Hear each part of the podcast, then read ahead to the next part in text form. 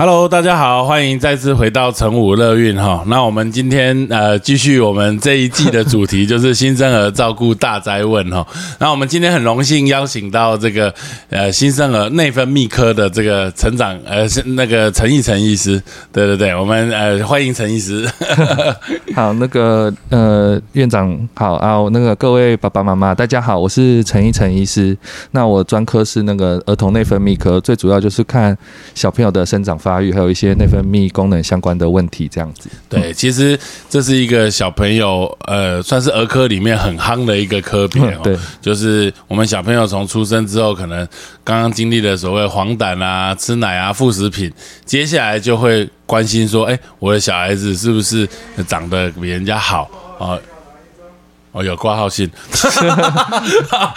非常 real，对对，很及时。我我们就是说，哎，会长好，是不是有按照这个成长的里程碑在走？这个我想也是大部分爸爸妈妈会带小朋友来看陈医师门诊一个很重要的一个一个原因，一个原因。对对对，就像我们现在门诊，因为呃，在核心这边本来就是有这个定期。呃，新生儿的打预防针的这种状况，嗯，所以我们本来就是定期，就是两个月、四个月、六个月啊，一岁左右都会回来评估一下小朋友的生长发育的问题，嗯，那小朋友生长发育的话，比如说两个月、四个月、六个月，他可能都会有一些里程碑需要去呃注意。那我们在帮小朋友打预防针的同时，就可以问爸爸妈妈，哎，那他有没有？达到符合这种应该有的这种发展的状况，嗯，很像两个月可能小朋友就应该要会抬头，嗯，四个月可能开始会有点想要翻身这样子，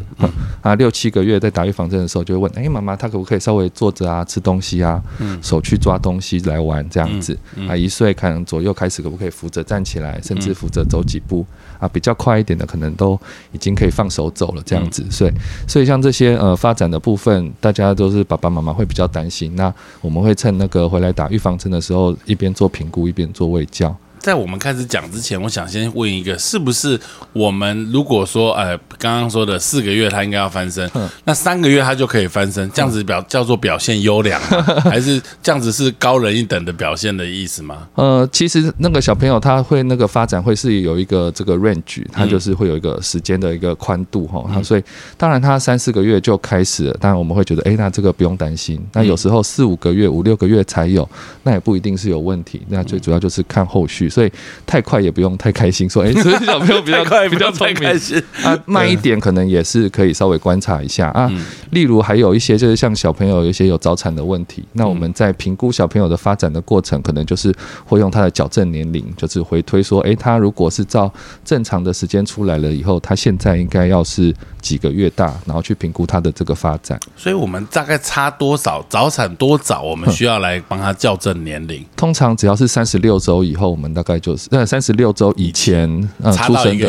对，差到一个月以上，我们大概就会做一个这个矫正年龄的动作。嗯，那像妈妈，呃，每个小朋友出生都会拿到一本这个宝宝手册。嗯，它前面就会有非常清楚，在一到三个月，呃，刚从出生到三个三岁中间的一些应该要有的大动作啊、小动作啊，然后一些面部表情啊，那个，呃，跟，呃。家人或者是朋友的一些互动的一些，他什么时候应该要学会什么样的这个呃发展的过程？那爸爸妈妈都可以那对照看一下，嗯。啊，不过就可以看到他其实是会有一个很宽的 range 啊，嗯，不会说哎我四个月还不会翻身是不是就有问题？嗯，好，或者说我一岁还不太会呃放手走是不是就有问题？嗯，这个倒不一定，对对对，因为我觉得最常碰到的时间点大概就是开始走，对，这个时间点比人家慢，爸爸妈妈就就会比较紧张，因为很明显比得出。出来对，那再来还有一个就是讲话，对，讲话在某一个时间点如果没有出现叫爸爸妈妈或者是一直叠字，智慧太少，对这个部分是不是也可以请一层医师跟大家讲讲？那那个如果是关于讲话的部分的话，其实差不多也是大概，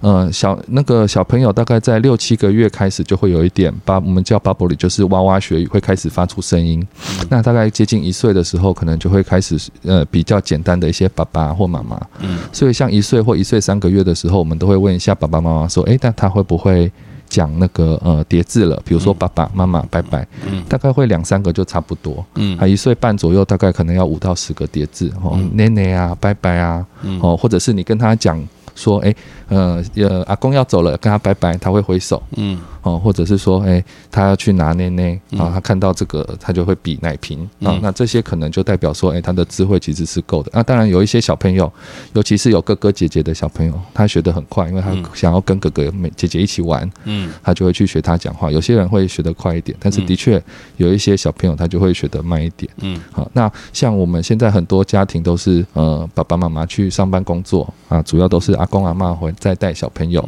那我们就会发现说，哎，这些小朋友有些好像真的学的会比较慢一点。嗯，仔细问为什么？因为那个小朋友他在家里的时候，只要有什么需求，他就嗯嗯嗯，就那边手比来比去，嗯，阿公阿妈马上就拿好了。嗯，他没有那个场合，也没有那个需要去讲话，根本就不用。对他只要手比，阿公阿妈妈就大家行孙呢，吼，就赶快把他应该要做的事情都做完，所以他不需要去讲话。嗯，那他就可以得到他的需求。那当当然学说话就会慢一点。但有时候是不是有？我有听过人家这样子讲说，就是其实小朋友如果讲话慢一点，但是他都能够比出他的意思跟样，其实基本上发展也没有。对，所以其实有时候爸爸妈妈来问说，哎，他都不太讲话怎么办？我们会问他说，哎，那你叫他做什么，他听不听得懂？或者是叫他去。呃呃，喝内内或者叫他去丢垃圾，他会不会照着做？那如果会的话，我们就会说，嗯，那可能不一定有问题，嗯，可以稍微再呃观察一段时间这样子。嗯，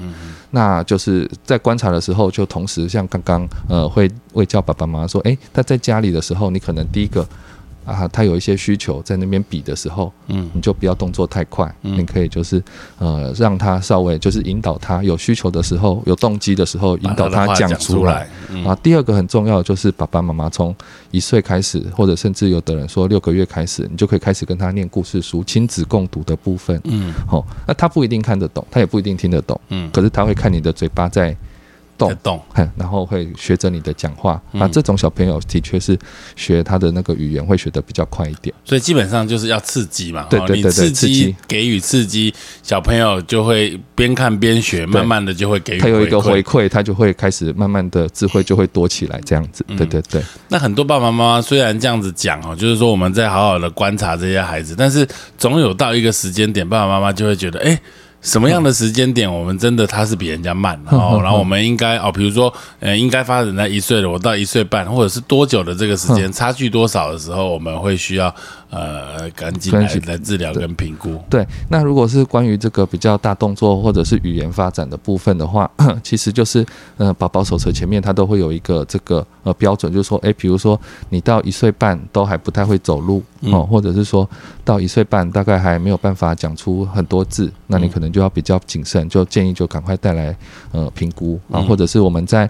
那个一岁半刚好也是会有一些就是预防针的注射的时候，顺便请教儿科医师。哦，做比较详细的评估，这样子会比较来得及。这样子，嗯嗯，呃，因为像语言啊，或者是呃粗动作、细动作的一些呃这个附件的方面，当然是越早开始。他对他之后的这个恢复的，呃，跟正常小朋友一样的状况的机会会比较大一点。那是不是可以借由这个机会，请一晨医师跟爸爸妈妈讲一下，所谓呃，我们早疗了哈？早疗它就是有可能会有这个什么语言治疗啊、职能治疗或者怎么样？它大概的过程是怎么样？有些爸爸妈妈很很很担心，好像这样子一去就会被。贴上一个标签，说说这小孩子呃有问题或者怎么样？其实不会啦，因为他其实就代表他其实有很多早疗，其实就有点像是在上幼稚园的团体课这样子而已。对对，他其实就带去上课。那有很多其实不是。就像我们刚刚讲，他可能不是真的有问题，他是属于那种呃刺激不够，嗯，所以他带去这些早疗课程，其实就是给予正确的方式的刺激，对对，然后就看看他慢慢追起来。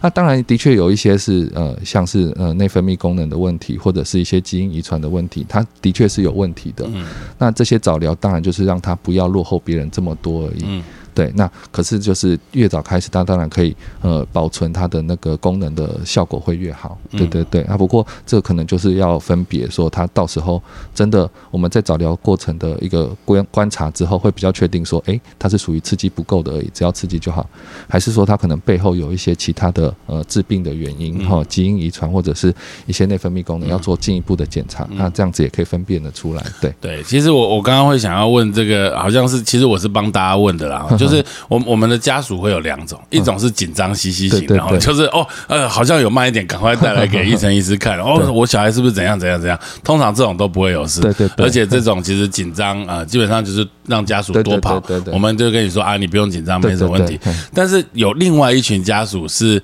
他其实因为可能工作很忙碌，他都把他的小孩子交给外劳哈，或者是所谓的这个一些托婴阿公阿妈这些都有可能，那就会忽略了一些小朋友的赛，或者是讲说，哎，不然我们再观察看看好了。就是，但是好像因为小朋友的发展的时间跟我们人成人在走的时间不太一样，他他很短，然后一个月两个月就会有一个很明显的变化的变化。但有时候你说，哎，我们再看一下看一下，三个月半年就过去了，对对，所以错失了那个所谓早期。的黄金的时。所以，我想要借由这个机会，就是说，我们其实小朋友的发展，那个妈宝宝手册哈，真的要看一下，要认真读，对对对，因为里面有很多的大动作的时间点，如果在那个时间点真的有比较 delay，而且你在观察，真的后续哎大概都有再慢一点的话，对，我们就会希望你必须要带来评估跟检查，是是是是，嗯。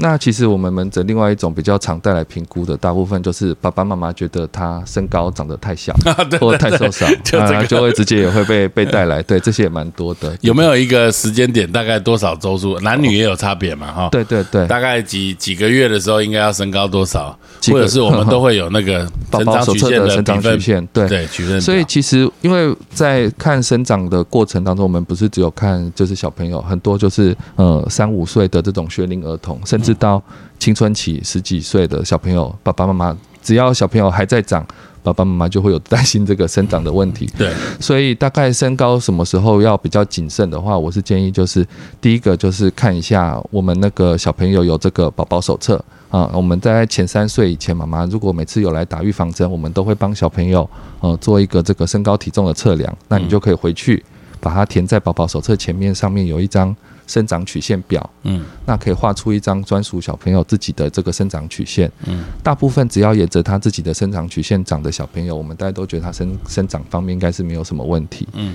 那如果要用数字来讲的话，我们有简单的一个呃简单的这个真呃记忆的方法，大部分小朋友从新生儿到一岁左右，大概可以长二十五公分，嗯，所以大概平均，如果你要用平均来算的话，大概呃一个月大概是长两公分，两公分，对。那两个呃两岁一岁到两岁中间就是小朋友的第二年，大概可以长十二点五公分，就大概砍一半。嗯，好，所以大概平均就是一个月长一公分这样子。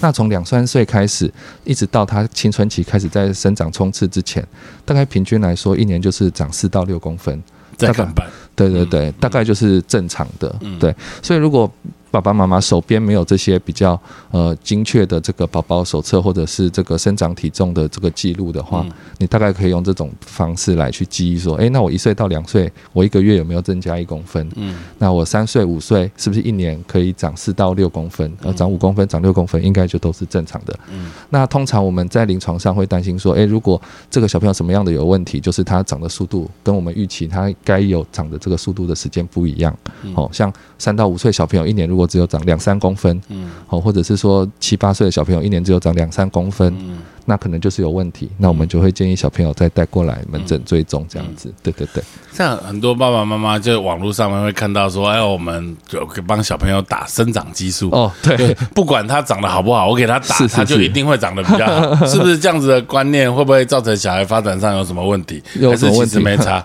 诶，这个哈，这个可以稍微讲一下，就是打了就一定会高吗？打了是不是一定会高？这我想这个还是那个呃因人而异，但是的确打了会长高，但是打了会长高有限定某一些人。嗯，就是这个生长激素现在在国外一开始在美国，它是专门是给这些一开始是生长激素缺乏的小朋友，那很合理嘛？你生长激素缺乏，我们帮他补充生长激素，他应该就可以长到正常的这个身高。对。但是后来有发现说，哎，有一些小朋友他不是生长激素缺乏，可是他就身高很矮小。嗯，我们说小于两，就是我们那个生长曲线少于三个百分位以下的，就是一百个，他身高可能就一百个小朋友按照身高排起来，他可能只排第一名、第二名。嗯，那些小朋友，哎，我们做了很多检查，发现他好像没有生长激素缺乏的问题。那这些小朋友可可可可不可以打生长激素？后来帮他打了治疗了以后，发现的确有用。打了四年了以后，大概平均可以增加四公分。嗯，哦，四到五治疗时间大概四到五年，平均大概可以增，就是跟治疗之前比，我们的那个成人的身高的预估大概可以增加四到五公分。所以的确是对，的确是不多。啊，不过的确是有效的，就是我们的研究数据比起来是有这个很那个很明显的这个差距，所以 F 美国 FDA 才 approve 说，哎，那我们身材矮小的小朋友的确是，虽然他不是生呃生长激素缺乏，但是的确打这个生长激素是有用的。嗯。但是刚刚前提是第一个，他是真的很矮小的小朋友，嗯。就是身高体重大概在三个百分位以下，嗯。而且我们刚刚说平均它是大概长三到四公分，所以有的人可能可以长很高，五六公分，有的人可能还是没有效，一两公分，嗯。打了三四年还是只长一两公分，嗯。所以在比较矮小的小朋友打针效果都差这么多。嗯。当然，你说你如果你的身高体重是正常的，你只是想要让它再高一点，嗯。打这个针的效果怎么样？那其实就真的因人而异，而且大概我们平均看起来大概效果都不会太好，大概就是真的真的有效的，我们大概治疗三年起来，三四年起来，大概能够增加一两公分，都算是算是有效的。哼真的哦。对对对，当然那所以它打针的状况下他会长高，嗯。这个是一定的。嗯。我的意思是说，对于他的这个成人的身高增加的那个幅度，其实没有爸爸妈妈想象的这么大。嗯，对对对，所以基本上身高比较矮小的妈妈，生出比较矮小的爸爸呃的小孩嗯是也是很正常的状对况对。对对，因为大概身高那个，如果是爸爸妈妈比较身材矮小的话，其实我们的呃对生长的目前的观念就是。一个小朋友他最后成人的身高有七成，大概是决定于爸爸妈妈的这个身高。那其他的三层就是我们后天可以做的一些努力，嗯。哦，像是我们说呃可以就是多吃哦，多运动，早点睡觉啊，这些可能是我们后天的努力。嗯。好、所以你看，像同样的爸爸妈妈，好、像那个林医师、林院长，嗯，跟你的弟弟，哦，身高体重就差的很多，对对，那个看起来好像就脸长得很像，可是身高跟体重那个 size 差很多。为什么？因为我们小朋友本来就是，虽然基因都可能拿到的差不多，但是后天的一些影响其实还是会有一些差别的。对，大概我们看起来后面的身高，呃，后天影响大概是占三成左右。对你刚刚提到的三成，大家我们常常会注意到的是说，哎，希望宝宝能够多运动，对吃得好。对其实还有一个很重要的原因是要睡得好。对，睡觉这件事情真的是几枚短几寸，这个，是有它真的，意义真的，真的，因为因为吉美打其实是非常那个很有意这个意义的那个老人家的这个智慧啦，然后嗯他们的观察的发现，因为就我们现在的研究看起来，那个小朋友生长激素分泌的最高峰，就是让小朋友生长的这个生长激素分泌的最高峰，睡觉的时候，对，是在睡觉的时候，而且是大概半夜两三点的时候。嗯所以你当然越早睡觉，它越早可以达到这个高峰，它的那个呃分泌的量就会越多。但我们也后来也有研究，诶，那到底如果晚一点睡觉会怎么样吗？或或者是熬夜会怎么样吗？嗯就会发现说，他如果越晚睡觉，比如说一两点才睡，哦，或者甚至都不睡觉，他可以看出他的那个生长激素还是会有那个高峰跑出来，可是那个峰值跟十点睡觉的那个峰值就大概差了很，大概差到一半左右，所以嗯对爸爸妈妈，我们会给爸爸妈妈的一个比较重要的建议就是，一定要让他早睡觉。那当然可以睡得饱更好，但是就是睡得足够，睡的时间够长是最好的哦。但是越早睡觉比睡得足够，我想更重要。所以刚刚一层医师你讲的，就是比如说我十点睡到早上七点，九个小时，对，跟晚早上凌晨一点睡睡到早上十点一样九个小时对，但是差很多。差很多。对你十点睡觉跟一点睡觉，虽然都睡九个小时，但是对他的生长的这个帮忙是差非常多的。那在小朋友这样子，在成人上面会有差吗？成人，哎、因为成人已经不太生长了。对，不成人生长就就不太生长，就就没有差太多。对对对对对。OK，所以很多时候，爸爸妈妈因为他带小朋友来看生长，他不会只带一个。如果他有两三个儿嗯女儿或儿子的话，他会一起带来。嗯有时候我们就会看到，哎，那个怎么一样是兄弟，身高的百分位差那么多？嗯仔细一问，就是那个哥哥很爱睡觉，啊弟弟都半夜都睡不着，一直爬起来，一直爬起来。那个身高体重的百分位其实就有很明显的差别，这样子。嗯对对对。，OK，这很好。哎，那让小朋友睡觉有没有什么好的方式？哦，让小朋友睡觉有没有什么好？这个我想我不太是这方面的专业，但是一般我们在这个门诊的时候会给爸爸妈妈一些建议啦。哈、嗯第一个就是，当然就是他在睡前的时候尽量就，尤其是从仪式感。对对仪式感。一个另外一个是他大概三五岁开始，他会开始用一些平板或手机之类的，一定会开始这个年年代一定会接触到这些三 C 设备。那我们就会建议你在睡前一两个小时。开始之前就都不要碰这些。那你反而可以让他做一些比较静态的活动，像是念书啊，或者是放一些柔和的音乐。嗯，然后时间到了，你可能就是在睡觉的时候灯都要关掉，最多最多就留一盏小小的夜灯。嗯，哦，让他有这个睡眠的环境。然后就是时间到了固定就让他去睡觉。嗯，有时候的确小朋友会翻来覆去睡不着啊，不过我们会跟妈妈说没关系，他慢慢就会习惯，而且你灯关掉，然后眼睛闭着，那个脑内的这个褪黑激素就会开始慢慢的分泌。我想就算他睡不着。对他的这个生长激素后续的分泌也是会有帮忙的，对对对，在我们的建议会这样。OK，很多爸爸妈妈很担心孩子来看成长门诊，是因为我们需要做很多血液方面的检查。是是是。哦，因为刚刚讲的生长激素不是说我抽一个生长激素就知道它长高与否啊，是不是有这个问题？可能还要排除很多其他的问题。对对。那是不是有有也可以请医生医师跟我们稍微讲一下，有可能接受到的检查跟治疗大概有哪些？那我们通常来看一个。生长发育的问题，其实最重要的不是我们抽血，或者是他的这个呃做的其他检查，其实最重要的是爸爸妈妈可以带小朋友的这个身高体重记录来。我想这个可以告诉我们很多事情。嗯，那如果有他之前的这个身高体重记录，我们照着身高体重记录可以画就就他的这个生长反呃生长曲线画出他的生长曲线以后，大概就可以知道八成说，哎，这个小朋友是有问题还是没有问题的。嗯，比如说一个小朋友他。虽然呃来了以后验起来，呃那个身高量起来大概都只有三趴到五呃三个百分位到五个十个百分位中间，嗯，可他好像从小一直都是三到十个百分位啊，这种我们就会比较放心一点，嗯，但是一个小朋友他一开始他身高体重是五十个百分位，结果这次来。画起来发现，哎，怎么慢慢掉下来，掉到三到十个百分位？那像这种有明显的差距的啊，这个可能就是比较像是有问题了。嗯，那这种我们就会觉得说，那我们需要做进一步的检查。嗯，那除了这个呃爸爸妈妈的这个呃身高体重的记录以外，其实其他我们大概就会做一些抽血。跟照骨龄，好，那还有一些验小便。那抽血的话，除了就是验一些这个跟生长比较相关呃相关的内分泌功能，像是生长激素啊、甲状腺素啊，然后小朋友的一些呃性荷尔蒙啊，然后雄性素啊、雌激素这些，还有一些跟这个甲状腺那个副甲状腺素，像因为它跟这个钙质的代代谢有关系，嗯，所以这些可能我们都会检查。啊，另外就是那个呃。比较跟生长相关的一些电解质，钙、磷、镁啊、钾、钠、钾、氯啊，这些电解质可能也都会呃影响到这个小朋友生长方面的问题。嗯，那另外一个比较重要的就是肝肾功能啊，还有小朋友的血球的分析，就是有没有贫血啊，这些大概都会一起检查。那抽完血之后，我们也可能就是也可以照一个这个骨龄哈，骨头的年纪来去评估说，哎，这个小朋友像到底会是呃有问题还是没有问题？大概我们骨龄会是照哪一个部分？我们大概现在照骨龄，大概主要就是照左手的这个 X 光，左手左手呃左手手掌的 X 光，对对对。那这个大概就从一九二零年美国开始，就是用这个呃就有统计了一系列的小朋友，然后每一个年纪就挑出几张比较呃代表性的照片，然后当做我们这个呃骨龄的这个比较的对象。所以我们照完左手的骨龄以后，会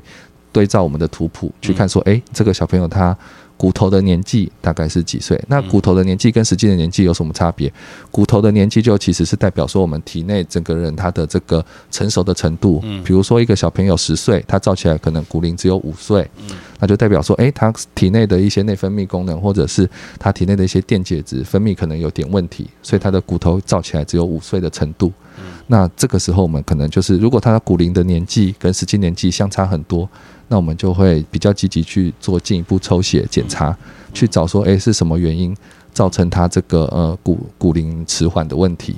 所以骨龄有时候我会觉得说，有点像是呃大考前的模拟考，就是你可以大概知道说。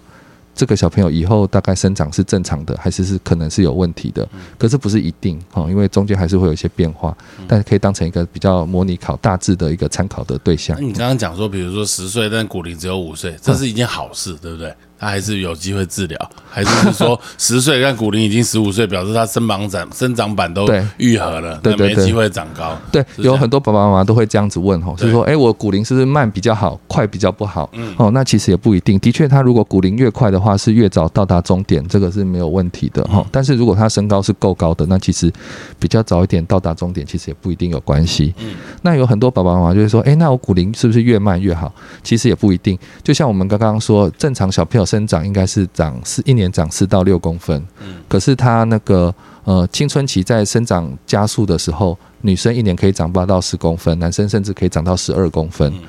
如果你骨龄慢，是因为有一些其他的原因造成的。你虽然可以长得比较久，可是你每一年都长三四公分，三四公分，就是跟人家比还是差很多。你虽然长很久，但是你每因为你生病的关系，你每一年那个身高可以增加的那个幅度，其实没有人家那么多，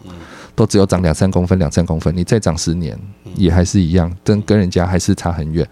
所以如果骨龄当然不会跟骨那个我们骨龄的这个图谱一模一样，但是如果大概正负一岁中间，我们大家都会觉得是正常的。嗯。但是如果慢了两岁以上，像我们刚刚说十岁，结果骨龄五六岁而已，那应该是比比较严重的这个骨龄迟缓和生长迟缓的状况。那我们就要比较积极去寻找说它的原因，然后做进一步的治疗，这样子。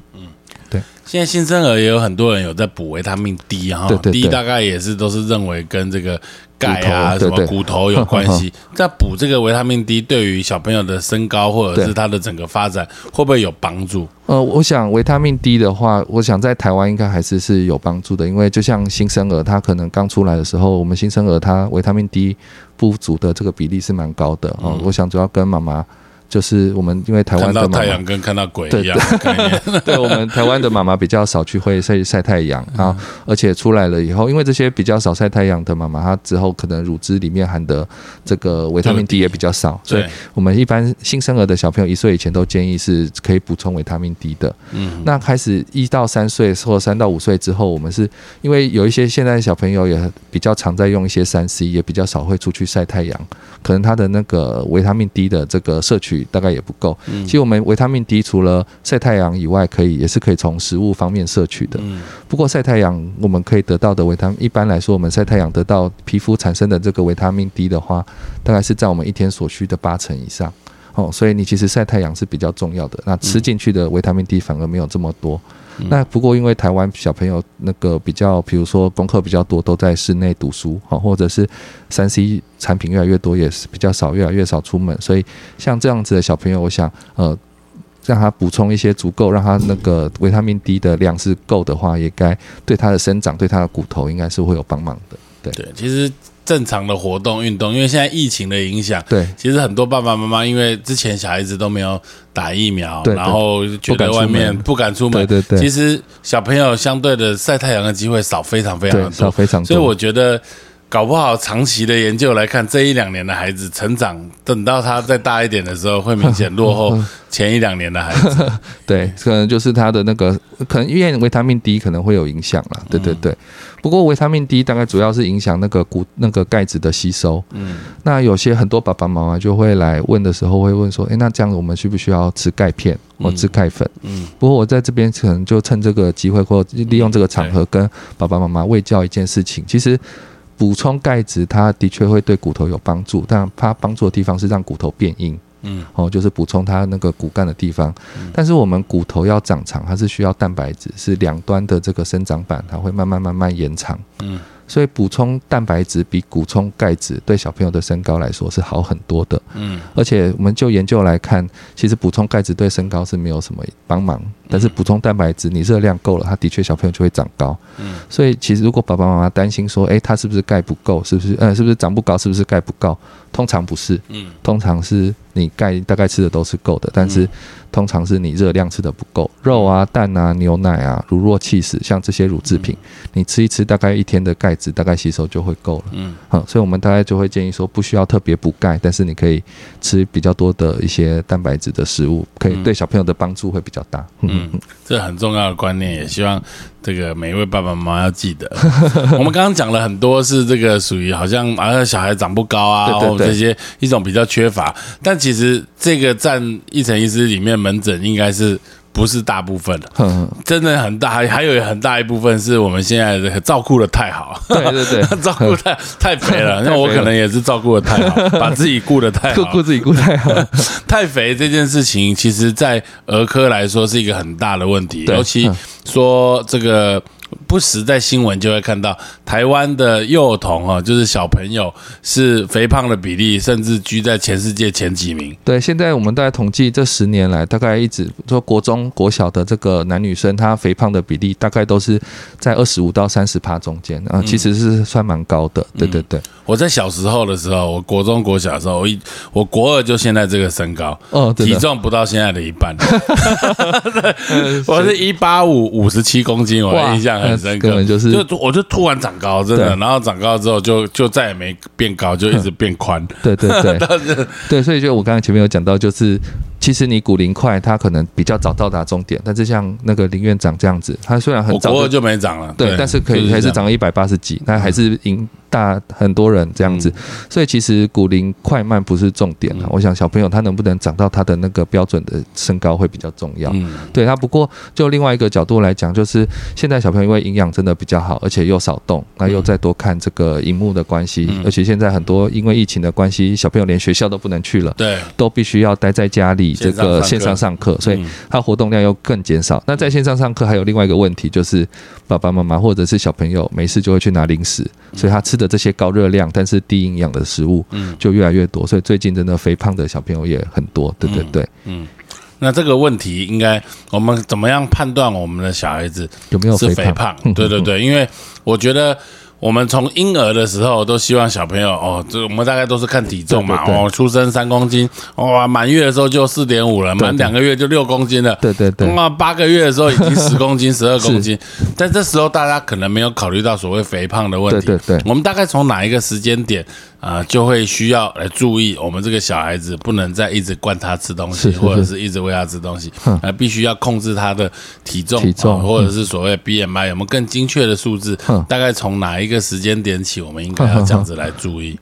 理论上来说，我们现在判小朋友，因为小。大人我们看有没有肥胖很简单，就看 BMI 嘛，或者是说看腰围这样子。不过小朋友因为持续在长大，所以他 BMI 一定是一直在变化的。嗯，所以我们是有一个表格，每一个年纪他的 BMI 的百分之九十五的标准大概会是在多少？嗯，那如果你的小朋友他 BMI 算起来是大于这个数字，嗯，那可能就算是肥胖。那只要是肥胖的话，我们当然就会比较谨慎，就要需要开始做一些介入哈，像是饮食或者是呃生活形态的介入。嗯，那刚刚院长问。问到说什么时候应该要担开始担心这个肥胖的问题？我个人比较会建议说，因为大概在半岁或者是一岁之前，小朋友主要的热量来源都还是奶奶，奶奶对，都还是配方奶或者是母奶。嗯，那这种时候，他就算吃再多再胖，我想应该也不太会有什么太担令人担心的事情。那这这个时候的小朋友，我们就会发现他就是越胖越的小朋友就会长得越高，就越壮，因为营养越好。但是他如果开始慢慢食物转换成变成副食品，或者开始吃一些米饼，甚至阿公阿妈会或者是爸爸妈妈在家里开始会提供一些零食的时候，这个大概就是在一两岁或两三岁开始。固体食物跟吃大人吃的差不多了，结果他身高还是一直在变胖，那呃体重还是一直在变胖，那可能就要开始比较注意这个呃肥胖的问题。嗯，那爸爸妈妈会想说，哎，那我又没有医生你说的这个表，我怎么知道他是不是肥胖？嗯，哦，不能啊，难不成要上网去算还怎么样的吗？其实我们有一个比较简单的方法，嗯，因为我们小朋友来。做这个新生呃打预防针的时候，或者是看病的时候，医生都会帮他量身高体重。嗯，那比较简单粗略的方法就是，你看一下你的身高的百分位，跟你身跟你体重的百分位是不是差不多的？对。好，如果你身高百分位是五十，然后你的体重百分位也是五十，那我想你没有肥胖。嗯。如果你的身高百分位是七十，你的体重百分位也是七十，这样也没有肥胖。嗯。但是你如果身高只有二十五，但是体重是七十，嗯。那这个可能是有肥胖的问题，那我们就比较需要做进一步，请可以带来给医生做一些进一步的评估，或者是生活习惯上面的一些调整。对对对，嘿，OK，所以这是一个很好的判断。那肥胖到底会对小朋友造成什么影响哦？因为因为这还是一个观念呐，就是说我我小朋友五岁、六岁、八岁。男生哈，女生这个时候胖，很多人说啊，没关系啊，就给他吃，反正青春期他就会拉高了。对对对对，拉高了之后再来说，再说，这样子的观念是对或不对？其实就那个自目前的，我们台湾自己有研究统计起来，就是就前十年来讲，我们会发现说，那个国我们刚刚就是国小大概百分之二十五或者是百分之三十的男生女生会有肥胖的问题，然后过了十年，我们看那个高中的那一群。国高中那群也是一样，就是十五稍微少一点点，但是就是二十五、二十左右。但是这群人是同一群人嘛？就是我们他，因为他是连续追踪下来嘛，所以一定是，比如说你一开始前十前，就是这十年的前面投的国小的生学生，他可能到。后十年就变成是个国中、高中，所以所以胖的其实还是是胖，很少会真的减下来。所以其实现在，因为以前有的阿公阿妈或者是老人家会觉得说，要那个越胖才会长高，其实是因为他们那个时候年代营养很差。所以他们希望小朋友胖一点，可是现在的年代其实是每个小朋友大概比较容易碰到的状况是营养过剩，或者是都是一些垃圾营养，只会变胖不会长高。那这样子的状况可能就不太适，就不太适用这种说法。那我们现在也发现说，如果是个小朋友他从小就有肥胖的问题的话，他长大的确持续，尤其到成人之后，那些高血压、糖尿病啊、高血脂啊，哦，甚至还有一些情绪方面的问题，其实的几率都会比较大。所以一定。一定要从他开始，呃，三五岁开始吃跟大人吃正常食物的时候，就要开始比较积极控制他的这个体重跟饮食的部分。对对对。那有没有什么好的方法能够控制孩子的体重？哦哦哦，我我想哦，就是爸爸妈妈就是会比较担心说，哎，我要怎么控制体重？我在这边可以提供一个最简单的方法，每天量体重。每天量体对，每天量体重。对，虽然很简单，但是只要小朋友他自己对那个数字开始有产生感觉的时候。他就会开始做他的动作，因为我我像我门诊很好笑，就是 有都在有，因为很多小朋友都会看那个生长发育嘛。那来的时候，我就提醒他，哎，你体这次体重又超重喽。然后每次来每次讲，然后后来下一次回诊的时候，妈妈就说。医生他好就不敢来回你的门诊，因为他每次怕回来都会被你念，所以他今天特别去量了一下体重，然后他就不敢吃晚餐，就赶快先来看诊，等一下看完才要回去看。对，所以你只要有每天量体重，你有看那个小朋友，其实他看到那个数字，他自己就会有动机，他就会比较积极去做调整。那另外，当然这是比较。我觉得可以从这个开始下手。当他有动机了以后，你开始就是饮食啊，哦，或者是活动。我想这个都很大家都很了解。那还有一个大家比较不知道的，就是小朋友其实是越早睡觉，他越不容易变胖。哦，如果他越晚睡，其实是晚睡，其实跟肥胖是蛮有蛮大的关系的。嗯，第一个，你们大家可能会觉得说，哎，是不是晚睡就吃比较多？没有错。第二个就是。在晚睡小朋友在熬夜的时候，他我们身体会分泌一些就是压力激素，像是那个生长激素啊，或者是一些那个肾上腺素，这些都会让小朋友更肚子饿，他会吃的更多东西。所以除了就是我们饮食要算热量，然后活动尽量可以，呃，我们一般在门诊的话会建议爸爸妈妈一个礼拜运动五到七天，每次会运动半个小时到一个小时，这样的强度长度才比较够。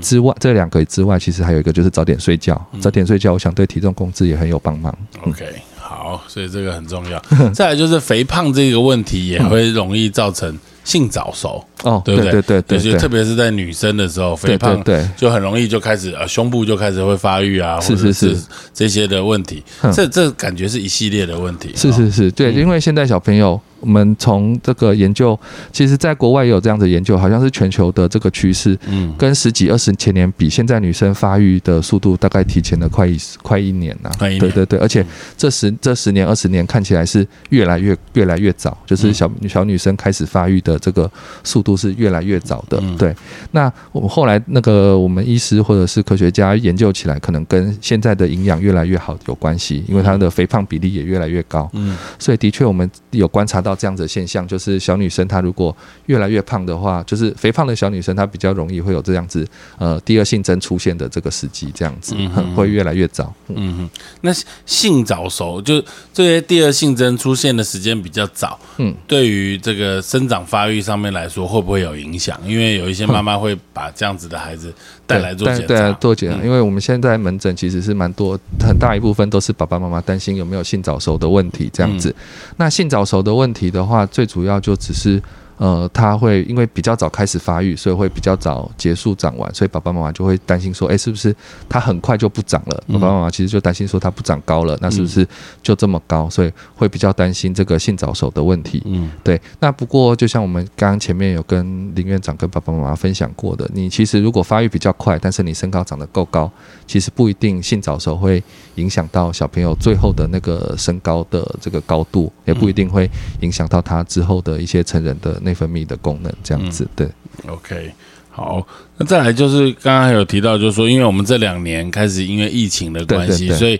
大家活动减少了，然后可能吃的东西也有一些影响。嗯，就是疫情这时候好像又让性早熟有在更在更多，又在更加速一些。一开始是在意大利的时候，因为我们知道疫情一开始最严重是在意大利嘛，欧洲很严重、很厉害的这个封城的这个措施，几乎都不能出门。嗯，那结果那个。大概在二零二零年就发现，那个意大利的内分泌科医师就发现，哎，我这这个月怎么好像来看性早熟的小朋友越来越多？嗯，然后他有这个感觉以后回去调他以前的病例，发现就是这一段时间来因为性早熟来就诊的小朋友，他可能就是跟呃五年前同一个时间比，大概多了一倍左右。哦，那另外还有除了多以外，他也发现他的发育有很快。嗯，我们知道女生发育大概就是呃分成，就是我们如果看胸部或者是看阴部的这个毛发的分布，我们看评估小朋友女生的这个呃青春期的发育，大概可以分五期。嗯，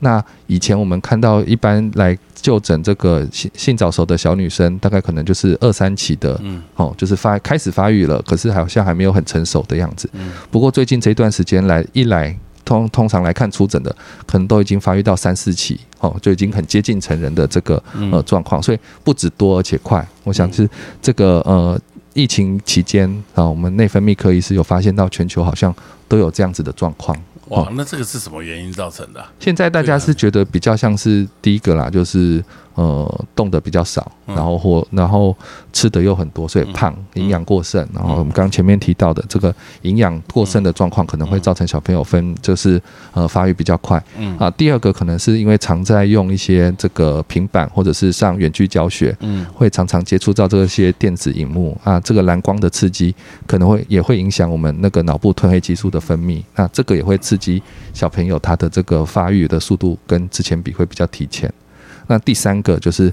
那个心理压力啊，嗯嗯，因为对小女生或者是对小男生来说，他这个原本他是去上课，这个时候他应该要去上学，就突然哪里都不能去了，都被关在家里，对他来说是一个这个环境很大的变动，他心理上有一些压力。另外一个压力来源可能反而是爸爸妈妈。因为一天看到爸爸妈妈，对对，然后爸爸妈妈在旁边就说：“哎，你不能吃这个啊，不能吃那个啊，你怎么还在睡觉？哦，怎么还在？”怎么还不去上课？你怎么又写错一题？这一题怎么又写对？你是不是又粗心了？一直被念，压力太大。对对，压力太大。那其实压力这个反应也是对小朋友来说，也是会造成小朋友这个发育比较提前的这种状况。哦，所以目前可能是觉得说，呃，疫情期间小女生发育特别提早，可能跟呃这两三件事情是有比较大的关系。嗯。嗯，因为疫情到走到今天已经两三年了，所以已经慢慢见到解封的曙光。对对对，所以很多爸爸妈妈就是对于这个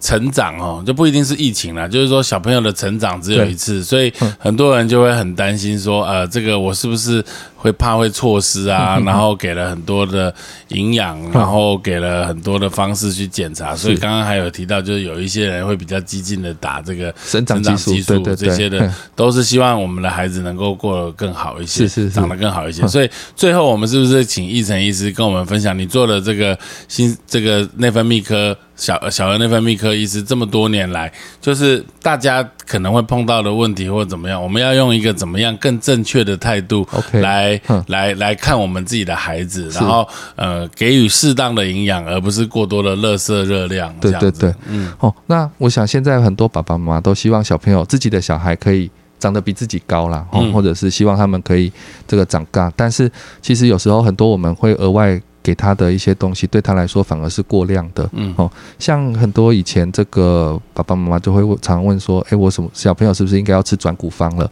那像这种专对，还有灯短蓝，灯短蓝多了，那到底是什么东西啊？这个我也不知道 啊。不过我没有问过那个中医师啦，那个转骨方是以前老人家他们营养状况很不好的时候，我们生长是需要很大量的能量的，所以对那些生长就是环境很不好、营养很差的小朋友来说，也许不这些转骨方那个时候对他们是有效的。但目前来说，就是在现在的这种环境下，我们大部分的小朋友面对的问题是营养过剩。那你营养过剩再补充，我想对小朋友的生长应该。不是一件太好的事情，对对对，所以我们通常就建议爸爸妈妈，你就是，呃，如果想要小朋友长高的话，就像照着我们刚刚前面最主要的还是是这个日常生活习惯的培养，像我们刚刚前面讲的，你那个饮食的部分。饮食的就是蛋白质要多吃哦，肉啊、蛋啊、鱼啊，这个蛋白质的分量要够。那第二个就是活动，一个礼拜运动五到七天。每次运动大概三个小呃半个小时到一个小时，嗯，然后早点睡觉，嗯，十点以前上床睡觉。